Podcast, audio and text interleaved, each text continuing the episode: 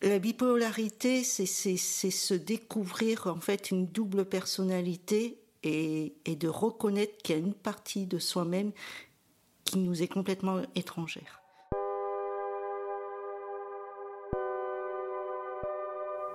Spleen. Le trouble bipolaire. L'errance.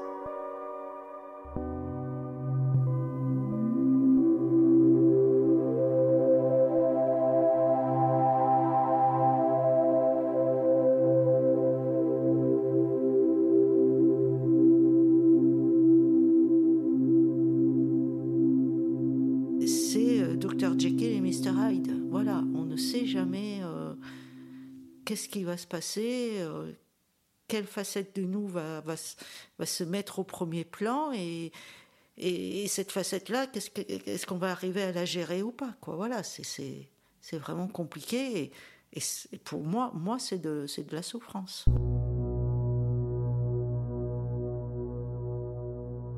Je l'ai su assez tardivement parce qu'on m'a mis le traitement euh, dans les années 2000, mais en fait le mot je l'ai vu écrit lors d'un compte rendu médical bien des années après, et quand je l'ai vu j'ai dit ah ben si quand même on sait ce que j'ai.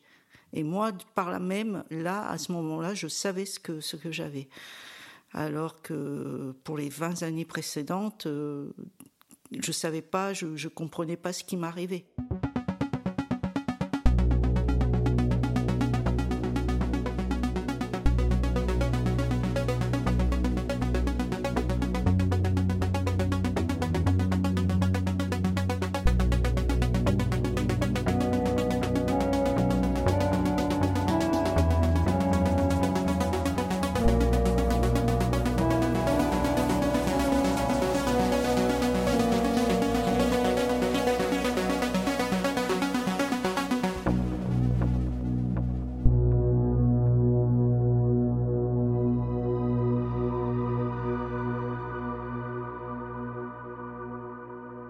Peut-être pas parler de premiers symptômes, mais de première dépression en tout cas. Parce que moi, pour mettre un peu le cadre, euh, je suis née dans une bonne famille, euh, même si j'ai les parents séparés, enfin, j'étais bonne élève. Tout coulait pour moi. Et en fait, ça a commencé à dégénérer quand je suis arrivée à la fac. Parce que je suis arrivée euh, la fleur au fusil avec plein de. disant, je vais faire une fac d'histoire, je vais faire de grandes études, je vais faire de l'archéologie. Et en fait, je me suis plantée royalement. J'ai découvert le stress, l'angoisse des études. Et je me suis trouvée euh, totalement accablée par le poids de tout ce qu'il y avait à faire. Enfin, pour moi, c'était énorme. Et c'est là que j'ai abandonné. J'ai commencé mon, mon circuit d'abandon d'études. J'appelle ça comme ça. Chaque fois que je fais une dépression, j'abandonne tous mes projets. Et du coup, ça a commencé à 18 ans. Je pense que j'ai vécu une grosse dépression en 2003 ou 2004. Euh, après un licenciement difficile avec un patron où il m'avait il m'avait projeté sur euh, beaucoup de projets différents de responsabilités et que ça a été une grosse chute sur le fait que j'ai pas compris sa réaction un peu du jour au lendemain. Pourquoi pourquoi j'ai perdu cet emploi? Et du coup je me suis dit à ce moment-là que il y avait quelque chose en moi qui qui était peut-être pas fait pour ce métier-là et, c'est là que, que, que je me suis épuisé moralement à ce moment-là et que j'ai vécu ma première euh, dépression en 2004. Donc euh, bah, j'ai eu une scolarité euh, très difficile et très compliquée parce que j'ai eu beaucoup de mal à m'adapter au système scolaire. Je ne tenais pas en place. J'étais j'avais constamment besoin de bouger et puis euh, voilà, j'étais instable. En fait, j'avais passé ma sixième et ma cinquième dans une petite structure qui était pas très nombreuse. C'était une annexe au, collège où j'allais. Et puis au niveau de la quatrième, il a fallu que j'intègre euh, un plus grand collège. Et là, quand j'ai fait ma rentrée au milieu de 1200 élèves, euh, j'ai paniqué. J'étais prise d'angoisse à chaque fois qu'il fallait que j'aille au collège, à chaque fois qu'il fallait que je rentre dans la classe ça m'était impossible. Je repartais, je, sortais et je, fuyais. Je traînais dans la rue, je trouvais, je trouvais pas d'endroit. J'arrivais pas. Chez moi, j'étais mal. À l'école, j'étais mal. À l'hôpital, je, je, supportais pas. En fait, comme je ne me supportais plus moi-même, que je ne comprenais pas ce qui se passait, pourquoi je, partais en vrille comme ça, ben, le lieu importait peu, je n'arrivais pas. Euh, des psychologues ont cherché à comprendre ce qui se passait, mais euh, j'étais insaisissable, c'est-à-dire que je me refermais complètement sur moi-même. Quand on me mettait dans un lieu, ben, j'attendais qu'il tourne les yeux et hop, je fuguais. Donc, je fuguais de chez moi, je fuguais de collège. Quand on me mettait à l'hôpital, ben, j'en fuguais.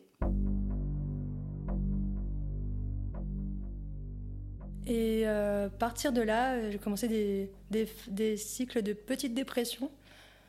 Et j'arrivais à me relever assez, facilement, assez naturellement, jusqu'à ce que ça, a commencé vraiment en 2012, où vraiment là, je commençais à avoir des phases maniaques, enfin hypomaniaques des montées légères de fourrure, etc., suite à des dépressions profondes. Je sais pas, on se sent vraiment bien dans sa peau.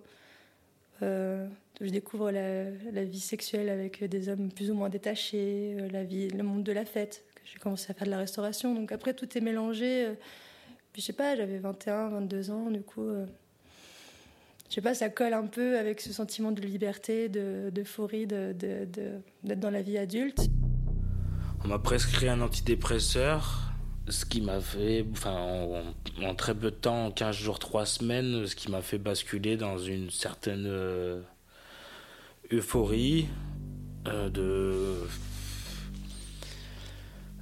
d'une libération mentale et de en fait de un peu comme si je voulais rattraper le temps que j'avais perdu euh, pendant un an, un an de toutes ces souffrances, de tout ça, et je me suis. ça m'a complètement désinhibé. Et, à ce moment-là, dans, dans ces moments-là, moi je partais beaucoup en voyage et je pouvais faire le tour de l'Europe. Euh, juste avec mon sac à dos et, et rencontrer vraiment tout type de personnes, euh, que soit qui soient même en grande détresse, en grande misère, euh, financièrement. Et, j'ai vécu des choses euh, de folie, même sur le côté où je me suis retrouvé sans argent en Europe de l'Est et j'ai vécu pendant plusieurs mois dans les rues avec des gens de la rue et que je le vivais très bien à ce moment-là. Mais, à ce moment-là, j'ai aucun recul et même s'il y avait énormément de dangers, de, de violence de la rue,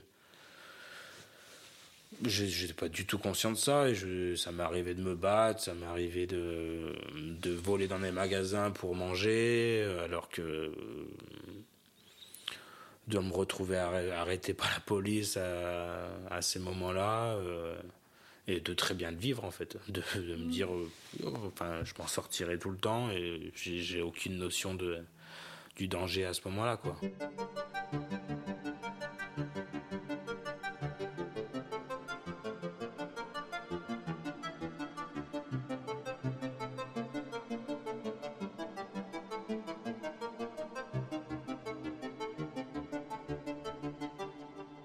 C'est plus facile de dire ah, je suis en dépression que dire euh, je suis haute. Peut-être parce qu'on n'a pas forcément envie de se l'avouer.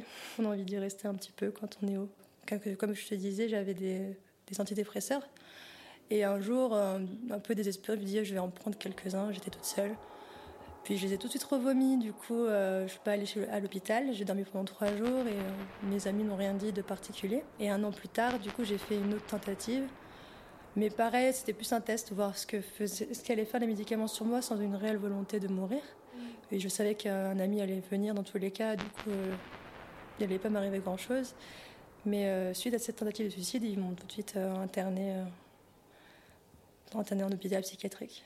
Moi, c'était un test, parce que j'en ai fait plusieurs, des tentatives de suicide, et plus ou moins voulues. Celle-ci, c'était volontairement une intoxication.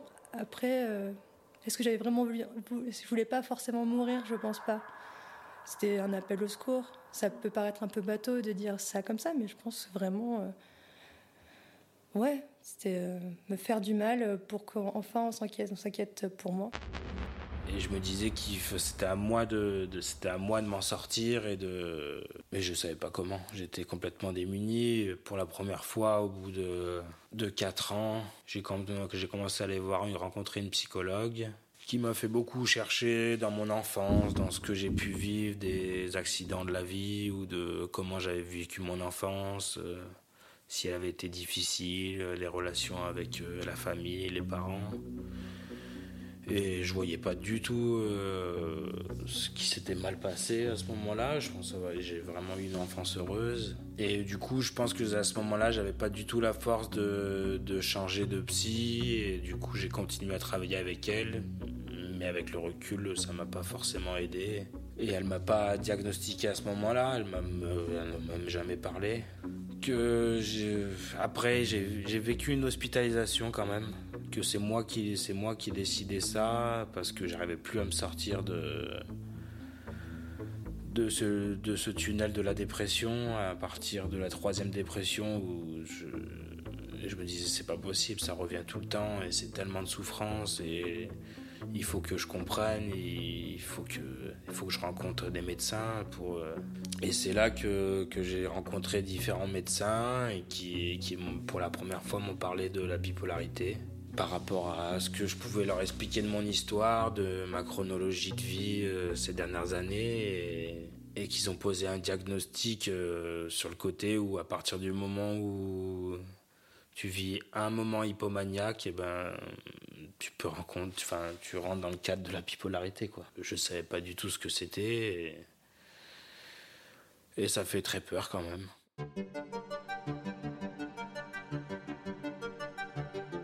Donc à 25 ans, on m'a dit bon bah vous êtes bipolaire. Ça a permis de mettre un mot sur mes, troubles et me dire qu'il y a peut-être une solution. Ou enfin en tout cas c'est pas moi qui, c'est pas ma faute ou entièrement ma faute. C'est une pathologie. Euh, du coup c'est rassurant d'un côté. Je me dis bon bah il y aura des traitements, il y aura des, thérapies, des choses comme ça.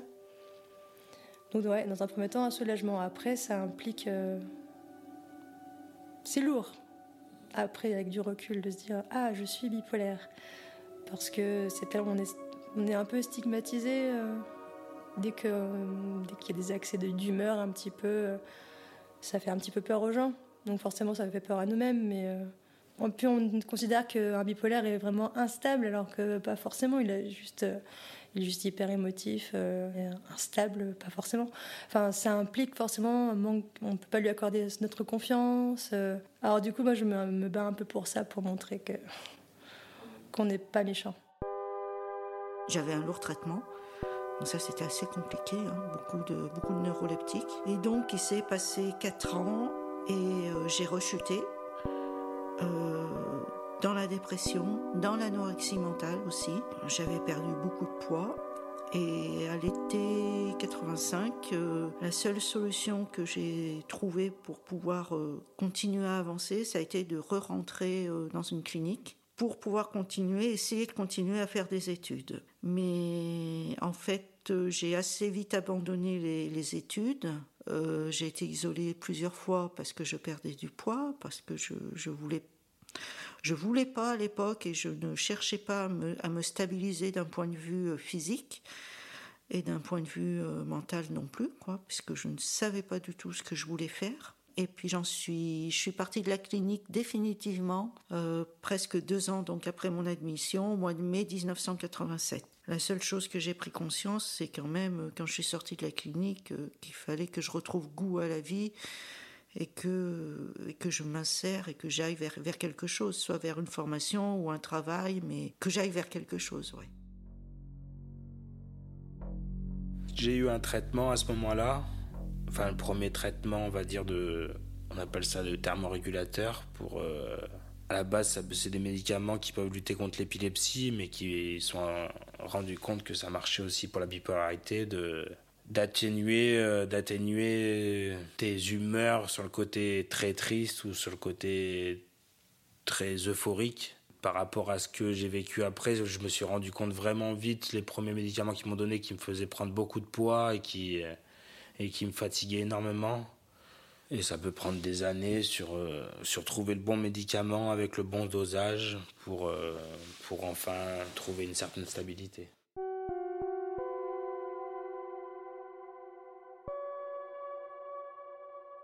Le bipolaire se définit pas mal par son traitement. En général, euh, dis-moi ce que tu penses, je te dirai qui je suis. En, gros, enfin moi, je sais que souvent je pose la question quand je rencontre d'autres personnes bipolaires, je leur demande ce qu'ils prennent. Mais après, je suis étonnée. Moi, je, pendant un temps, j'avais quand même un traitement très lourd. Hein. J'avais à la fois du, de la, du lamictal, de la Bilify, euh, du Xerocal, qui sont trois thymorégulateurs, plus des anxiolytiques, plus des benzodiazépines. Alors que des fois, certaines personnes s'en sortent qu'avec une seule molécule. Mais je le prenais un petit peu à la légère. C'est pour ça qu'après, j'ai replongé euh, plusieurs fois. Et moi, très rapidement, euh, vu que je partais faire des petits jobs à droite, à gauche, euh, je demandais des traitements pour un mois, mais renouvelables plusieurs mois, qui ne demandaient pas forcément à, être vus par un, spécialiste tout le temps. Et après, je suis devenue laxiste un petit peu sur mes traitements, sur ma prise en charge, etc. Et inévitablement, j'ai replongé un jour. Moi, j'ai un peu tendance à oublier que je suis bipolaire, en fait. Ça fait quand même quelques années que j'avais mon traitement. Et en fait, je prenais du Xeroquel, le fameux thymorégulateur euh, très sédatif. Donc, je l'ai un peu arrêté par moi-même pour finalement arrêter tout mon traitement en général. Et, euh, après, je suis arrivée dans une phase haute pendant un an. Ouais, celle-ci, elle, a été longue. En plus, elle s'est doublée avec euh, une toxicomanie. Enfin, j'étais accro à la cocaïne je buvais beaucoup aussi. je, faisais beaucoup d'excès d'alcool, de drogue et, tout ça, beaucoup de fêtes. Et euh, un jour, je suis pas allée au travail euh, parce que j'avais trop bu le midi et je travaillais le soir. Et euh, du coup, mon patron m'a dit bah reste chez toi. Et je vais chercher un de la cocaïne à avoir que je n'ai pas trouvé. Je cherchais dans tout mon réseau et je me suis dit ah mais j'ai des, des benzodiazépines, le fameux Seresta. Et du coup, je l'ai commencé à le, mettre en poudre en me disant bah, je vais le sniffer, ça me détendra. Ça marchait pas, ça piquait plus une qu'autre chose. Et du coup, je me suis dit bah, j'ai qu'à les avaler en fait. J'en avalé trois boîtes. Mais j'étais en plein délire aussi, euh, plutôt face haute. Et, euh, et en fait, j'ai appelé les pompiers, j'ai appelé les pompiers au bout de la deuxième boîte. Et euh, la, troisième, je l'ai mangée en même temps que j'étais en ligne avec eux. Je, choisissais mes vêtements parce que je commençais à bien connaître le milieu, le milieu médical. Faisais des vêtements confortables, euh, tout ça. J'avais laissé les portes euh, ouvertes de l'immeuble. J'avais tout préparé pour l'arrivée, quoi. En fait, je pense que au moment donné où je commençais à avaler tous ces comprimés de Seresta, il y a un moment donné où je réfléchissais plus, puis j'ai dû mettre le haut là. Je sais, je sais pas comment. Mais je crois que je me suis dit, bon, là, va falloir que tu arrêtes, parce que de toute façon, tu as pas envie de mourir. Non, je voulais, je voulais être défoncée. Je voulais être apaisée. Euh. Après, on perd vite le contrôle. Enfin, moi, je, je, perds vite le contrôle en général. Et du coup, bah, pareil, directement hospitalisée. Donc là, mon hospitalisation, c'est aussi euh, axé sur l'addictologie. Bah, j'ai toujours eu un terrain favorable euh, euh, aux addictions. Et puis, je pense que le fait d'être bipolaire, ça joue aussi. Notamment en phase haute, euh, bah, enfin, encore une fois, je ne veux pas me chercher d'excuses, mais en étant hyper sociable, euh, hyper active, bah, en fait, ouais, en phase haute, le bipolaire, vraiment exalté en soirée, va du coup est amené à avoir des conduites à risque.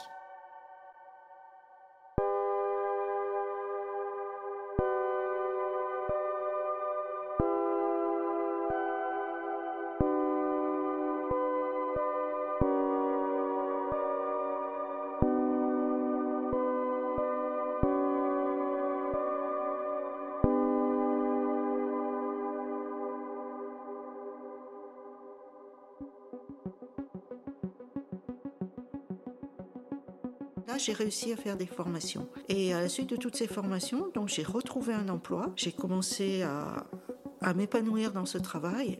Et puis, ben, comme ça se passait bien, au bout de deux ans, euh, ils m'ont fait signer un contrat euh, définitif. Mais euh, malheureusement, ma problématique médicale et psychologique continuait.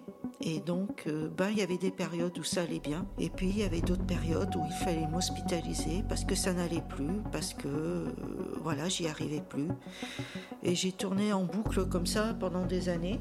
je partais souvent dans des phases plutôt hautes, C'est-à-dire que je, pouvais au travail euh, abattre un boulot monstre, euh, je pouvais travailler en étant super gai, puis je pouvais travailler en pleurant, quoi. Voilà. Je, passais par des sautes d'humeur et des fluctuations d'humeur, mais vraiment, euh, c'était vraiment infernal. C'était infernal pour moi, mais c'était infernal pour eux aussi. Hein. Malgré tout, je leur tire mon chapeau parce que ils ont tout fait pour, euh, pour m'aider, quoi, voilà. Mais euh, au fur et à mesure que les années ont passé, euh, je sentais que, que le relationnel se, se dégradait, et surtout de mon côté, parce que c'était compliqué, c'était lourd, et bon, j'avais de la culpabilité d'être comme j'étais, mais je savais pas faire autrement, même en étant aidée, même en, ayant une psychothérapie avec une psychologue à côté, en ayant les suivis avec le médecin. Non, c'était pas ça. Je savais que mon comportement était problématique, que je, que je dérangeais, entre guillemets. Et donc, j'ai,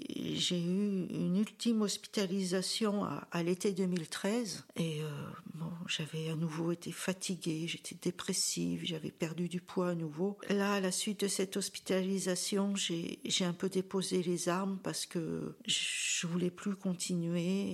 Je suis restée en, arrêt maladie. Et puis, ben, mon arrêt maladie est arrivé à un terme, euh, donc un an après, à l'hiver 2018. Euh, j'ai été convoquée par la sécurité sociale, où on a fait un peu le point. Donc, j'ai expliqué un peu mon parcours et comme c'était compliqué. Et euh, en fait, ils ont accepté de me passer en invalidité complète. Il s'est passé quelque chose à ce moment-là. J'ai vu une parenthèse s'ouvrir devant moi. Je me suis mise à écrire je suis revenue sur tout mon parcours. J'ai eu besoin de noter ce que je ressentais au quotidien, toutes mes, toutes mes angoisses, tous mes doutes, toutes mes interrogations. Et donc j'ai écrit pendant à peu près deux, trois mois. Et puis euh, ben, je me suis amusée euh, à envoyer cet écrit à quelques petites maisons d'édition euh, en ligne. Et ben voilà, mon livre s'est édité.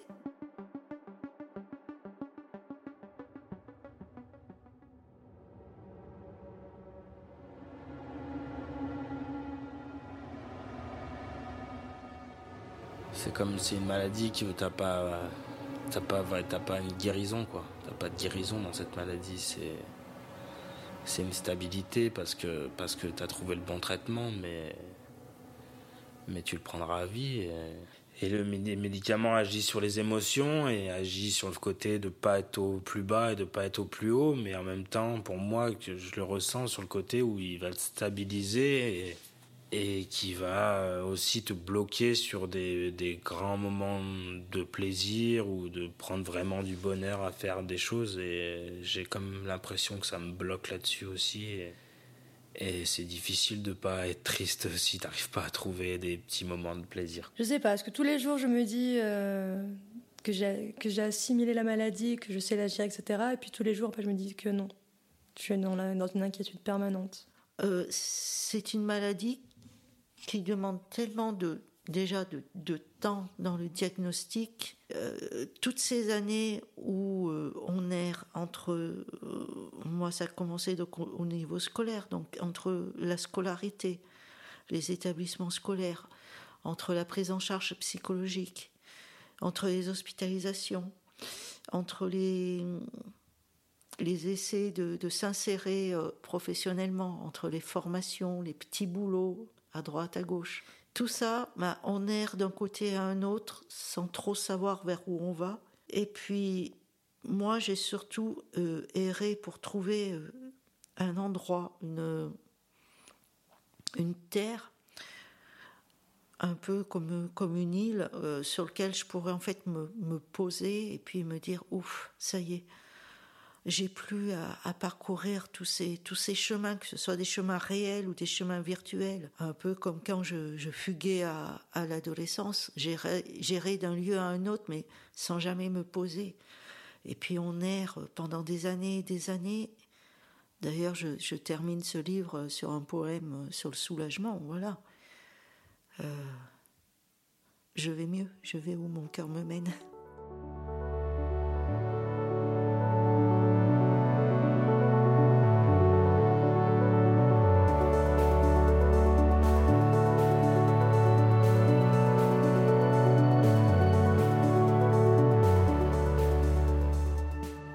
Un podcast réalisé par moi, Laurine Louvier, avec une musique d'Olivier Delhomme et Guillaume Piola. C'est une production La Souffleuse.